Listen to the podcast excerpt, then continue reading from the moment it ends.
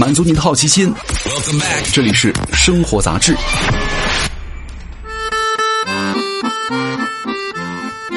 嗨，各位好，欢迎来到生活杂志，我是奥巴庆。今天我们来聊一下北京户口到底重不重要？其实这个北京户口啊，对于很多这个青年奋斗一族啊，有着很大的诱惑。那么，如果你问一个招聘的 HR，遇到过求职者最多的提问是什么？一定是贵公司有没有北京户口的指标啊？那么，北京户口为什么会广受追捧呢？背后有多少红利呢？啊，我们先来看一下户口。那户口是什么概念？顾名思义，户口来自于咱们中国自古以来的这个户籍制度，在明初啊，变贵贱、正名分的为宗旨的这个户籍编辑当中啊，达到了顶峰。户口是为了户籍人口的管理，而不是任意的外来人口。我们的视野之外啊，有很多农民工、中端以下的人聚集在大城市里，他们住在这个城市偏远的角落，挥洒汗水，等赚不动钱了，就回家盖房、娶妻生娃。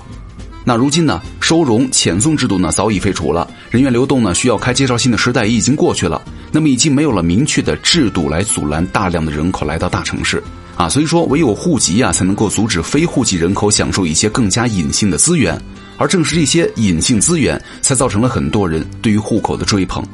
那户口背后的隐性资源有很多，但是呢，就像在山底、山腰和山峰上看到的景色也各不一样。那么户口对于不同阶层的人意义在何方呢？我们分段来看一下。首先来看一下这个劳苦大众。其实对于那些起早贪黑的人们来说呀，北京户口对于他们来说有什么实惠呢？首先在于更高的生活待遇，以此来满足人们的基本生活需要，包括社会福利啊、更多的就业机会啊，以及更好的养老福利、更好的养老标准。失业之后呢，每个月有高于全国水平的几百块的失业金。交通方面呢，六十五岁以上的北京户籍的老人可以免费坐车，甚至很多企事业单位在招聘当中啊，明确注明要求经济人士。啊，除了这个物质上的福利呢，更多的是精神层面的福利了。不得不说，北京户口对于底层群众来说呢，也会带来很大的荣耀和自豪感。很多这个老北京认为啊，即便你是一个一无是处，只要有北京户口，也会有一堆没有北京户口的人把你抬到少爷千金的高度上。啊，北京户口在婚配方面潜在的利好呢，也会让经济人士占尽了优势，甚至是伤残人士。在公园的相亲角里啊，有北京户口，如同站在了鄙视链的顶端。刘若英在十年之前呢，曾经演了一个电视剧，叫做《新结婚时代》哈，讲的就是清华的凤凰男凭借了奋斗娶了北京媳妇儿，然后遭遇了原生家庭跟妻子家庭很多冲突的故事。那么从侧面也可以看出，人们对于北京人这一身份的关注。咱们再来说一下中产阶级，对于他们来说，户口带来的红利啊，第一就是买房了。那么按照政策呢，购买各种福利房都是有严格的限定的，必须要有北京户口。外地人呢，只能购买价格昂贵的多的商品房，而且需要出示五年的纳税证明或者社保的缴费证明了。那五年之后呢，房价已经涨成什么样子了，难以想象，是吧？那买车也是一样的，外地人需要连续出具五年的纳税证明或者是社保的缴纳证明，才可以摇号买车。啊，北京户口办理很多证件、银行业务等方面的便利啊，尤其是在出国签证方面，要比其他城市的户口便捷很多。北京现在有三甲医院等共计三十五家，医疗方面的北京啊，汇聚了太多的医疗资源，户口背后的医疗保障，这点毋庸置疑了。而且呢。经济疲软的现在呢，人们更关心城市当中能不能维护中下层阶级的合法权益的正当诉求。那在北京这样的大城市呢，公平和开放方面也受到了很多人的追捧。有了北京户口，会让人有一种扎根在帝都的感觉。很多有这个毕业生拿到了户口就开始辞职的新闻，引发了热议。那么对于毕业生毕业之后啊，留在北京打拼者拿到了北京户口，似乎成为了他们择业路上的一个必选项。另外呢。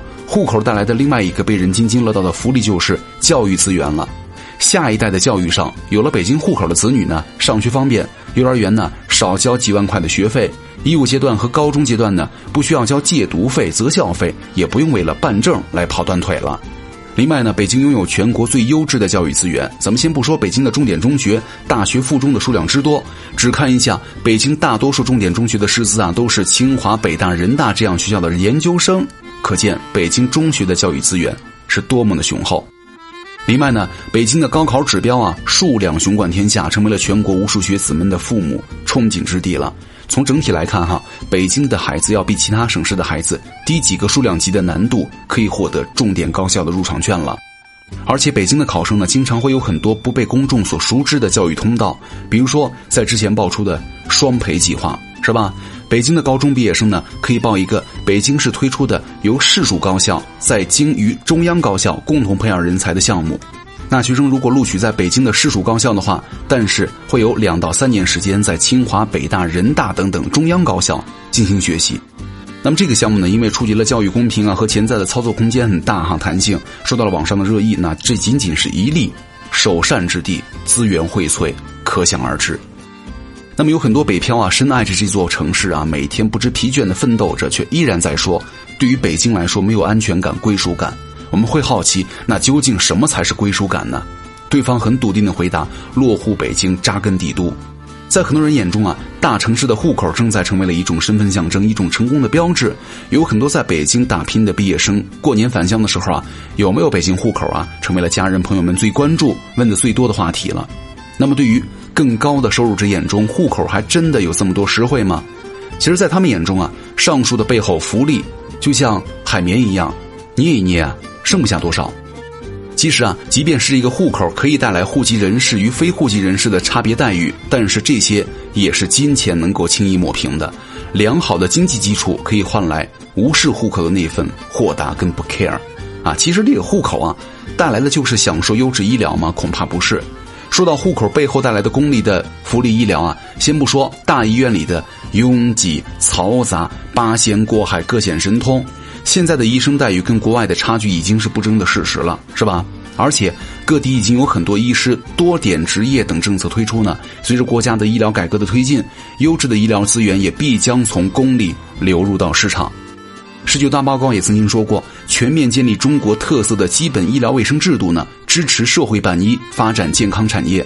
公立医院更多承担的是基础疗效，那么对于顶层人士来说呢，这种价值就开始下降了。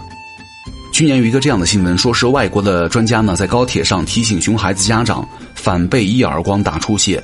需要注意到的是，作为海外引进的人才的外国专家呢，他没有选择在上海的医院就医，而是立马飞回了自己的国家接受医疗。啊，虽然是可能出于对本国的习惯，或者出于一种遭受委屈之后的失望和傲慢哈，但是背后也许可以看出，国内的医疗并不优于发达国家的顶端医疗条件。那仅仅有户口。孩子就可以上个好大学吗？北京户口可以帮助孩子们考大学的说法呢，是指的是北京市的重点中学，这一点学区房的价格炒到天价就是实证了。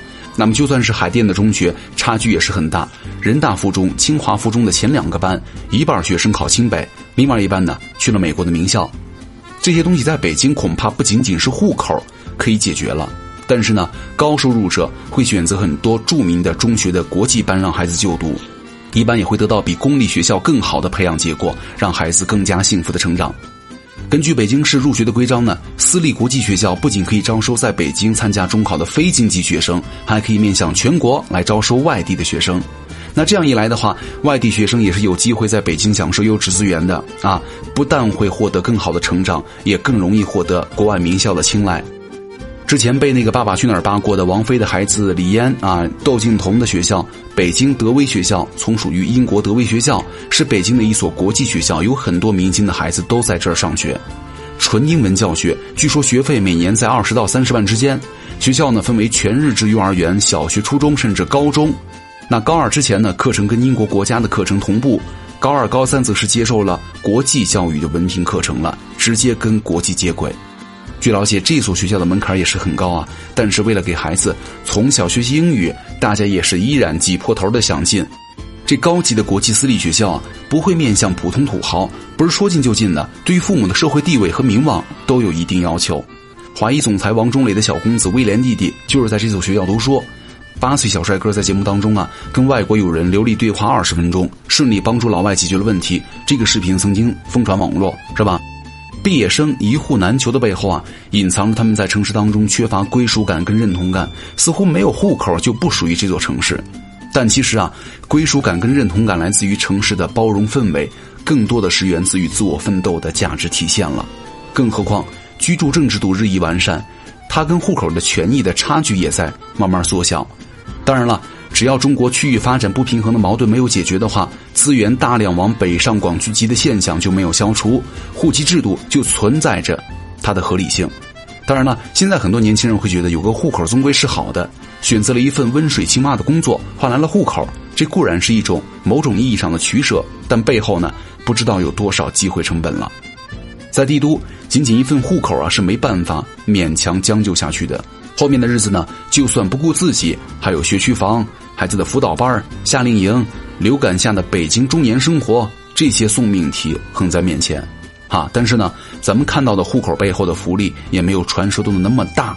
正所谓，穷人有没有北京户口都熬不住，富人呢有没有北京户口都无所谓。但我们没有必要焦虑，因为焦虑与质疑并不能够创造价值，反而会阻碍我们迈向未来的脚步了。所以说，各位，加油！好，感谢各位收听本期的生活杂志，我是奥巴庆，咱们下期再见，拜拜。